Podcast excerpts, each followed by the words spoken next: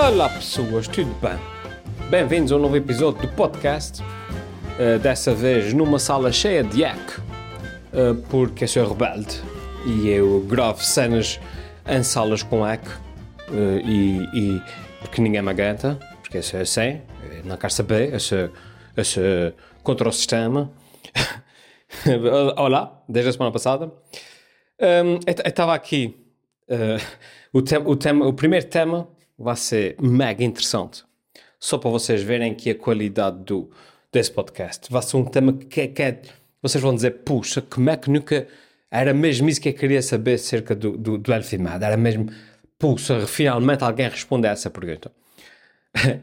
Mas eu vou-vos contar o que é. Eu estava aqui a, a tomar umas notas e eu olhei para o caderno, para o bloco de notas onde eu estou a escrever e eu disse assim: Puta que pari, quem não percebe nada do que acabei de escrever.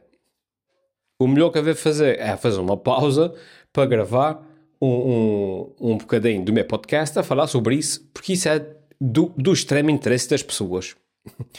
então o que é que se passa, pessoas? Eu tenho uma caligrafia que é, que é aquilo que se chama uma caligrafia de Boston. A, a minha caligrafia, pessoas, parece parece, sei lá, a primeira vez parece que um homem, um, um homem das cavernas encontrou uma máquina do tempo, viajou para o futuro, encontrou uma caneta no chão e usou a caneta pela primeira vez e fez uns rabiscos assim num papel e, e é mais ou menos isso. É, é mais ou menos isso a minha caligrafia. Eu escrevo uma coisa, pessoas, eu, se não passar, eu não percebo se aquilo dois dias depois, eu não percebo o que está ali escrito. Isso dói-me na alma, porque não é normal. eu, eu, vou-vos contar o quão mal é. Eu contava na universidade, pessoas. Um, espera aí. Ah, ok. Eu contava na universidade. Eu tenho a minha caligrafia. Ah, duas coisas que aconteceram na universidade em relação à minha caligrafia. Primeiro, eu não chumbei nenhuma cadeira na universidade e nem fui a nenhuma oral, nem nada, fiz tudo direito, do princípio ao fim, um, sem chumbar a nada. E eu tenho quase a certeza que foi por causa da minha caligrafia. Porquê? Porque eu estava nas aulas a tomar notas. Uh, não, o professor estão a falar, vocês sabem na universidade como é que é, a gente escreve depressa e tal, o professor não, não, não está propriamente à espera que a gente tome notas. E eu chegava à casa e era obrigado a passar tudo a limpo para, para, o computador, para, para um fecheiro Word, porque eu sabia que dali a um mês ou o que é que seja, quando eu fosse estudar, eu não ia perceber o que estava ali escrito. Não ia mesmo. Ainda por cima, quando estávamos a falar de termos científicos ou atores estrangeiros ou o que quer que seja, que são palavras que não são, que não são normais, né? Tipo, se eu escrever uma frase normal, eu fui à praia, de repente percebo. Mas se eu escrever tipo um, uh, eh, na fonética vogal consoante de, de William Perky é não sei o que. Uh, agora dali um mês eu percebo lá o que é que está para ali escrito. Não percebo. Ora, uh, obrigava-me a, a, a, passar tudo a limpo. Logo, obrigava-me a estudar. e até eu estava sem querer. E outra coisa curiosa que aconteceu na universidade é que eu fazia depois as, as frequências, entregava os testes e os professores uh, uh, chumbavam, chumbavam não, davam-me uma, uma má nota porque não percebiam nada do que eu tinha escrito. Ou então obrigavam-me a sentar-me ao lado deles, como, como os meninos da escola, para ler, para ler o que eu tinha escrito, porque eles não percebiam. E pior, eu também não percebia. Eu começava a ler a frequência e o que tinha escrito e depois parava a meio, a lei de uh, o que é que está aqui escrito? O que me obrigou, por uma questão de sobrevivência, a desenvolver uma segunda caligrafia. Portanto, eu tenho duas caligrafias, pessoas. Tenho na universidade, tinha duas uma para tomar notas, que era a minha caligrafia normal, e outra, que era tipo meio de imprensa, que era só mesmo para, para, para fazer frequências. E até fazia frequências com a minha segunda caligrafia, que era para, para que o professor pudesse perceber. É assim tão mal. É assim tão má, aliás, a minha caligrafia. Porquê é que ela é assim? Não sei. eu acho que é um trauma qualquer de infância. Pessoas, como tudo na vida, é um trauma de infância. A minha professora da primária era uma professora antiga, daquelas que, que dava porrada na gente. se a gente fizesse alguma coisa mal e que metia os burros lá para trás e os inteligentes lá para a frente. Ela, ou seja, é quando era pequenino, pessoas, em 1900 e, sei lá, 80 e tais, quando fui para a escola, 84, 85, quando fui para a primeira classe, já a minha professora estava à beira da reforma. Portanto, ela era uma professora para ir do Estado Novo. Ela deve ter sido professora de Salazar, uma coisa assim. E então ela era mesmo uma, uma professora antiga daquela que dava raguadas e, e, e, e bufetadas e castigos de joelhos no conto uma coisa, e coisinhas assim. E, um, e, eu, e eu, eu era, eu era dos, alunos bons, porque era assim gordinho e inteligente, e ela gostava de mim. e sentava-me lá à frente. Uh, e, e, e os, os, ficava à frente e os burros iam para trás, porque antigamente havia cá uh, psicologias que não era, as burras iam lá para trás, não havia cá agora sensibilidade e. E mesmo assim, isso para dizer o quê? Mesmo assim, mesmo eu sendo o, o gordinho inteligente, uh, que acertava nas respostas todas, mesmo assim levava a porrada da mão. Quando, e, e, acho que isso influenciou a minha caligrafia, que eu ficava com medo de fazer as coisas mal, não sei. Que depois ali na adolescência deve, deve ter havido um clique qualquer de revolta que, que eu comecei a escrever e, e pronto. Enfim. É agora, moral de chora, é agora tomo notas. Ainda por cima agora, com as tecnologias, não, um gajo de repente passa, dá por si e passa três semanas sem tocar numa caneta, perde o hábito. É, deu por mim pegar na caneta para tomar notas e, e, e, e pff, não sei, não sei que raio é aquilo. Eu já, eu, já, eu já, vi pinturas de Picasso que percebi mais depressa do, do, que, do que isso que acabei de escrever aqui nesse, nesse papel. Enfim. Pronto. Interessante, esse é. Vá, até já. Já está a gravar. Já aqui com o meu filho.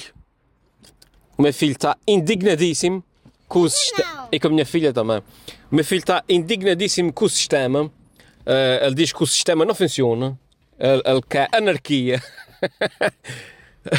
filho, diz-me então, qual é o te, o te, a tua indignação com o sistema? Então, para que é que a gente usa, para que é que a gente tem a aprender os verbos e, e os pronomes se a gente para o futuro só vai falar e escrever? Para quê? Para confundir mentes de crianças? para que é que a gente vai usar música? Vai existir uma linguagem musical de notas para o futuro? Não, né? Então para que é que serve a música? Para que é que servem os testes de música? Está descontroladíssimo. Para que é que serve? o português. É só aprender a falar. Existem livros. Livro! Para ler. Existem muitas coisas. Para que é que a gente vai aprender potências? Para Uf, potências. Potências é matemática. Paciência! Para que é que a gente vai aprender, aprender potências? Diz! O meu filho está naquela, naquela idade em que ele, em que ele não ainda não percebe as, as, coisas que a gente aprende, como é que vai usar no futuro. Ele está naquela idade que eu também passei, que era um gajo ia estudar os Lusíadas e dizia, mas para quê? Mas, mas, mas quando eu for trabalhar para uma empresa uh, a vender pneus, para que é que eu quero saber? para que eram os Lusíadas? Ele está nessa fase. Então ele está irritadíssimo, porque ele tem que... Tens, o que é que tens para estudar hoje? Nada. Então porquê é que estás indignado? Porque os outros dias tudo, o meu teste foi adiado para o dia 30 de novembro. Ah. E, e, antes do dia 30 de novembro eu tenho teste de matemática. E gostas de matemática? Ah, claro que adoro. Como todas as crianças, adoras matemática, não é, filho? Claro, claro. Tens que pôr o teu cérebro a pensar até explodir, é tão fixe. e tu, a minha filha também está aqui.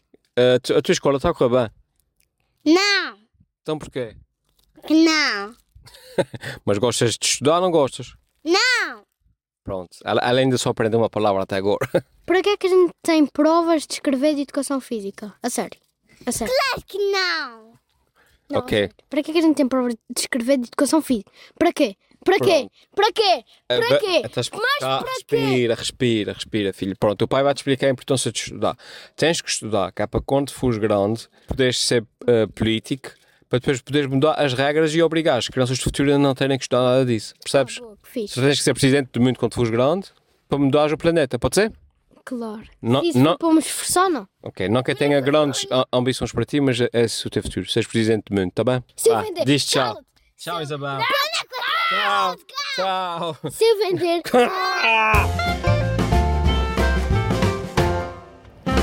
Olá, cá estou de volta, agora desta feita um, a, a andar pelas ruas de Ponta Delgada. É, gostaram dessa entrevista lá com, com hum, como é que se chama, com meus filhos? Agora sinto-me mesmo o influencer a sério, daqueles mesmo que usa os filhos para pa, views. Agora sim, oficialmente sou um gajo que é influencer. Um, como é prometido, vou responder aqui uma, uma pergunta que mandaram desta feita, uma pergunta da, é Dulce, Dulce Damião, acho que é Dulce Damião, uh, manda há já umas semanas, desculpa dar Dulce é levar uh, essa, essa, essa, essa pessoa que leva um ano a responder às coisas. Mas a Dulce Damião faz uma pergunta muito interessante que é uh, consegue-se ensinar criatividade? Pergunta-me ela. Mas que pergunta é? Ele essa pergunta disse assim: é que é por isso que, o- pessoal que segue aqui o podcast é das pessoas mais inteligentes de Portugal.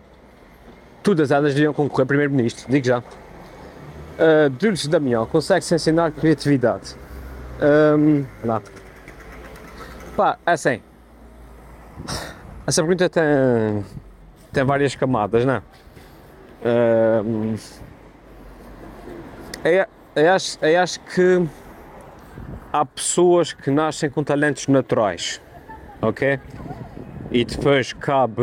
ahm, a- ahm, como é que se chama aqui? Polir o diamante, né? Depois cabe ahm, aos mentores polir o, o diamante natural, certo? Tipo o Ronaldo. O Ronaldo nasceu com talento natural para o futebol. Ele é um gajo que naturalmente joga bem futebol e depois os treinos e, eh, e aquilo tudo serve para polir aquele, aquele talento bruto, não é? E depois há pessoas que nascem ahm, com menos talento, mas depois, ah, trabalhando bastante, conseguem atingir níveis decentes. Epá, e depois há pessoas que, que nascem sem talento. Pronto, é mesmo assim, tal como eu não tenho talento para contas. ah, epá, assim, há mesmo que me perguntasses agora assim, Alder, tu que não tens talento natural para contas, conseguia-te ensinar física quântica avançada? Epá, provavelmente conseguias ensinar-me. Agora, se eu alguma vez seria bom em física quântica avançada, isso já é outra conversa.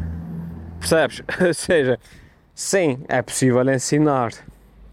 Agora, não sei é se, é- se é se, se é possível hum, a pessoa fazer alguma coisa com isso se ela não tiver aquele talento, talento natural para servir de base.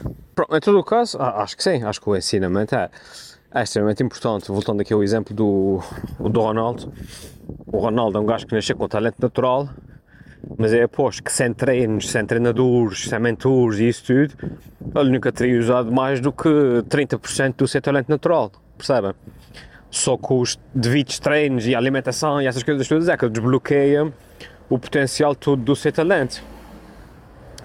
Ou seja, eh, uma pessoa eh, criativa pode ser muito criativa e cheia de ideias, mas se não houver um, um ensinamento, um foco qualquer que, que ensine eh, a usar de forma produtiva aquela criatividade, ela é só mais uma pessoa com ideias. E pronto. É um bocado mais por aí. Que é, não sei se é possível ensinar criatividade, porque isso é o talento natural, mas é possível ensinar a pessoa a ser criativa.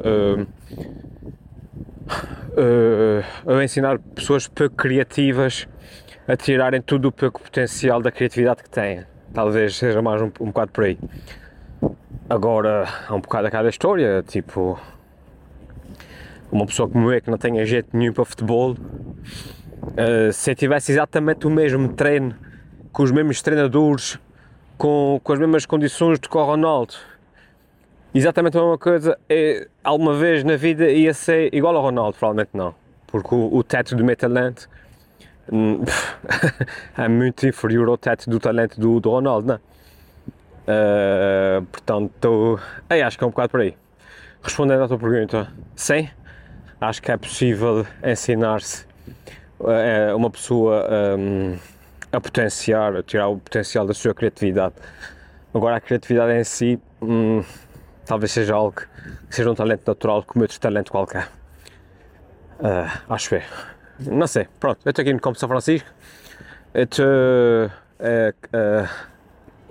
em direção às portas da cidade e um, pronto, era só para te mandar aqui um. Para te mandar, não, para mandar a vocês um. Aqui um, um abracinho diretamente para a Delgada e. e para, para a Delgada, para, para o mundo, para o mundo. É isso. Vá, até já, uh, não, até para a semana.